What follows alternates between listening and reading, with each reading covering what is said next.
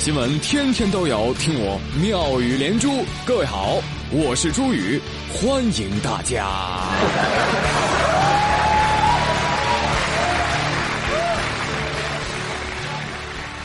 我们经常会思考一个非常高深、非常高深的哲学问题，那就是钱它是不是万恶之源呢？至少在我这儿不是。而当我看到了今天的很多新闻之后啊，我对钱有了一个更深的认识。时间推到二零一三年的八月份，深圳平湖区的小李啊，他因为熬夜上网打游戏啊，就晕倒了。后来送到医院发现啊，由于这个后脑出血严重，他变成了植物人呢。然后到这个二零一四年年中的时候，医生就发现，哎，这小李开始有反应了。你知道什么反应吗？就是有个护士啊，拿着个一百块钱的大红票子，在小李面前晃动啊，小李一只手噌，居然颤抖着举了起来啊！给我，给我，我要！哎，听说这个消息，记者就去采访了，就去采访小李的妈妈。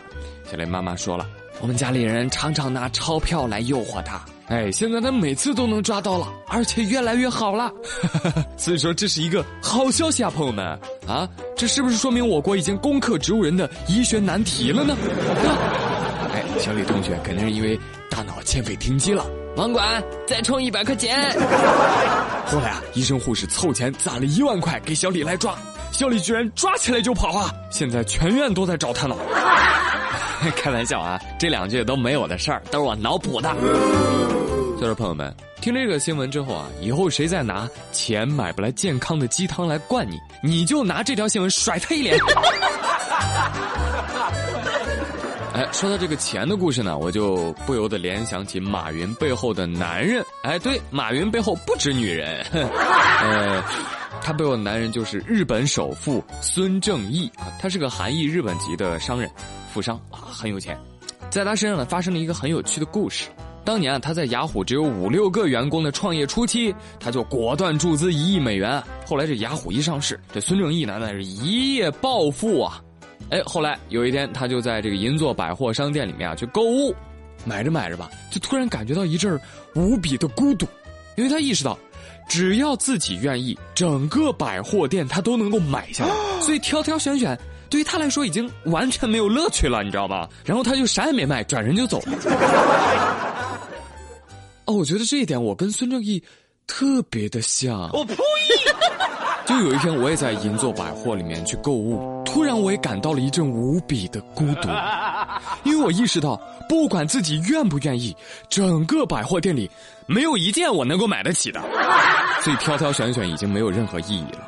然后我就啥都没买，转身就走了。所以这个故事告诉我们，买东西就是要趁没钱的时候买，有钱之后你买了也不开心，对吧？所以说钱不等于开心，你有钱了不一定开心，但是没钱你肯定不开心。这两天有一位美国男子特别不开心。他住在美国的新墨西哥州，他叫文斯。哎，文斯啊，他买了张彩票，然后在电视机前等着开奖哈。哎呀，没想到念完最后一个号码之后，他就跳起来了，哈哈哈哈！我中了五十万美元呢！哎呀，这高兴啊，立马去领奖哈。到了领奖中心啊，工作人员就把他的奖券拿过来了，然后仔细的看了看，你这张彩票印错了，我们不能给你兑换。Oh my god！如果我不是中奖者，请你告诉我是谁？那你看那边那个穿着狗熊衣服的那位，朋友们，你们觉得他此时此刻的心情如何呢？先是飞升天堂，再是堕入地狱啊！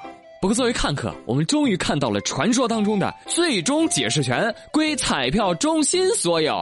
哎，我说你中你就是中，说你没中你中了也白中。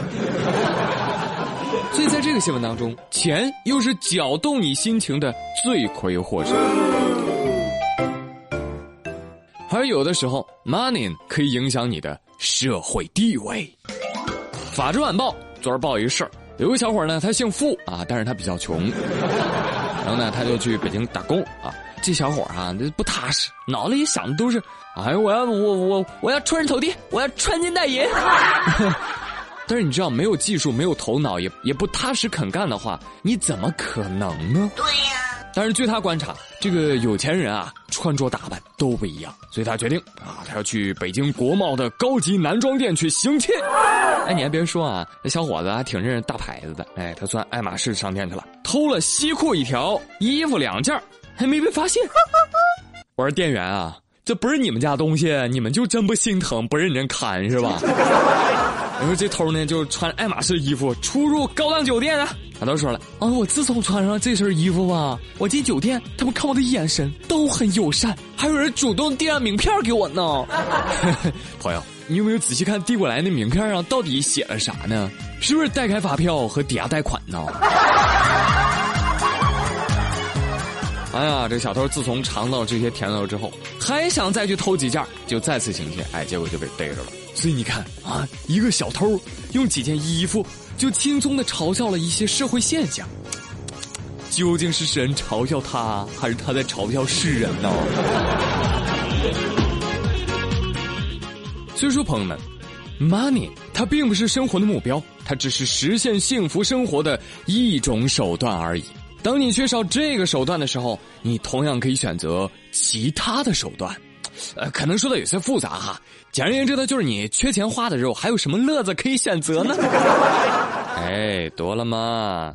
很多人都知道，压力大的时候去户外散散步能够减轻压力。而美国密歇根大学的科学家们发现，结伴散步这个减压的效果啊会更好。哎，教授说了，遭遇失业、重病、失去挚爱、经历婚姻失败等等负面的事件，会让人心情压抑。只有钱能治好你的病。没有了，没有了。科学家说了啊，如果你因为生活当中的这些事情而心情压抑的话，你最好结伴参加户外散步。哎，之后这个心情会有一个明显的好转。但是有的朋友就说了，那如果因为找不到伴儿散步，所以心情不好，那该怎么办呢？这是谁说的？你出来，我保证不打死你。呃，我回去再想一想。感谢各位收听今天的梅尔连珠，我是朱宇，咱们明天再见。这是死循环了吗？怎么破呀？